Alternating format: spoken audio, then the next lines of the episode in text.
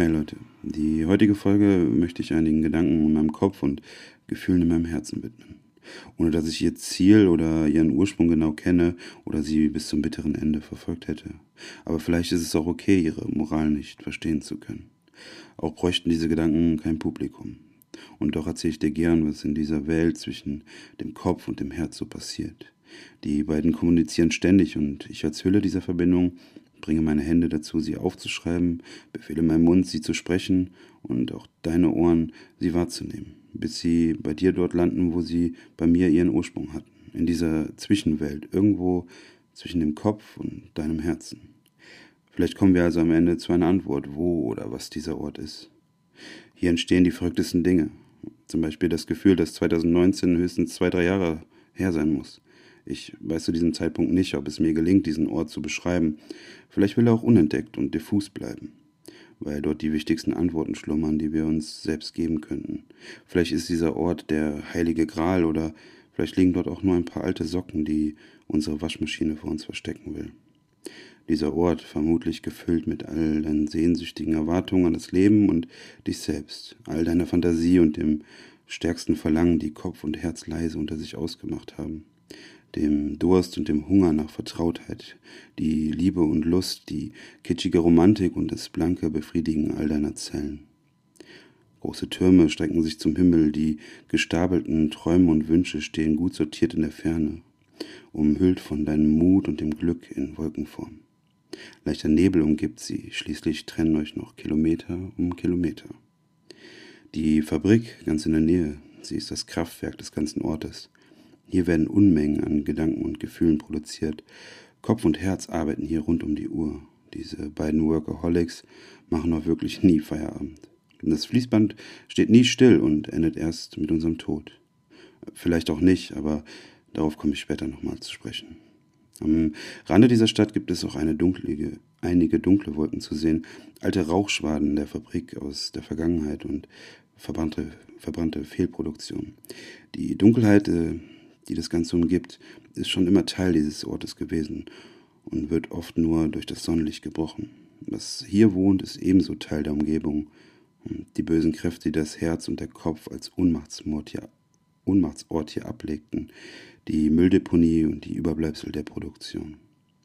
Nicht jedes Gefühl und jeder Gedanke ist von Schönheit geprägt und hat den Glanz der Sonne auf der Oberfläche. Diese pechschwarzen Teile aus der Dunkelheit finden ihren Weg hin und wieder und verwirren unser Handeln, lassen uns stolpern und taumeln. Die Wege hier sind nicht sonderlich gut ausgeschildert. Vielmehr musst du deiner eigenen Intuition folgen, um sie zu erkennen, wo du dich befindest und wohin die Reise geht. Es gibt viele Trampelpfade, wiederkehrende Gedanken treffen hier meist heimlich auf ihr passendes Gefühl. Sie hinterließen mit der Zeit sandige Wege auf den sonst so makellosen Wiesen. Abseits der Straßen, die Klarheit für uns bedeuten, fühlen wir uns unsicher, Gar könnten wir uns auf eine Schnellstraße verirren. Hier drohen wir zu überschlagen. Uns zu überschlagen. An diesem Ort ist überhöhte Geschwindigkeit Gift und wir laufen Gefahr, dass uns die dunklen Wolken überholen. Die meisten schalten deswegen in den Autopiloten. Dieser wurde konzipiert, um samtig und leicht durch diesen Ort zu kommen. Fernab der großen Türme und dunklen Gegenden. Hier ist große Anstrengung für Kopf und Herz ausgeschlossen. Dienst nach Vorschrift eben keine besonderen Vorkommnisse. Ein etwas langweiliger Roadtrip für meinen Geschmack, aber so lebt es sich bestimmt leichter.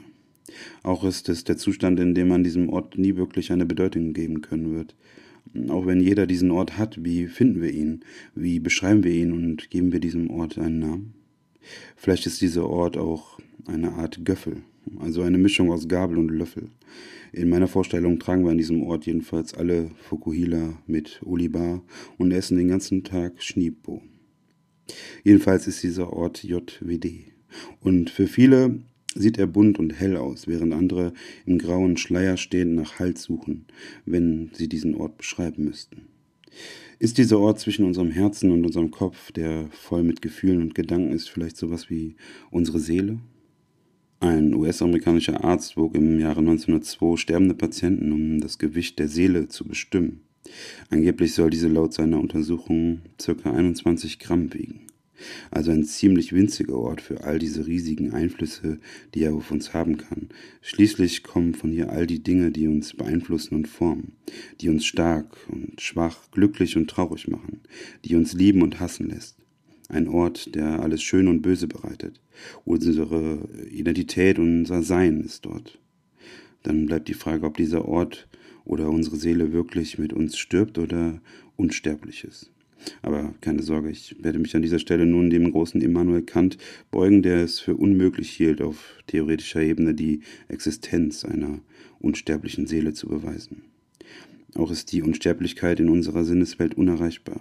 Also entweder stirbt dieser ganze Scheißort mit all den Gefühlen und Gedanken mit uns oder reist für alle Ewigkeiten durch das Weltall. Ja, somit kommen wir also wieder zum Anfang. Kein Plan, was die Moral dieser Suche nach dem Ort in uns allen sein soll. Und ganz gleich, ob es ihn nun gibt und die Seele oder Göffelhausen nun 21 Gramm oder Trilliarden Tonnen schwer ist, es gibt einen Platz, der wir sind. Man kann ihn beschreiben und spüren und vielleicht ist die Moral, dass wir ihn gestalten können, ihn verändern und einrichten mit dem, was uns einen Sinn gibt. Aber hey, wie schon gesagt, für mich ist es auch total sinnvoll, dass nicht alles einen Sinn ergibt.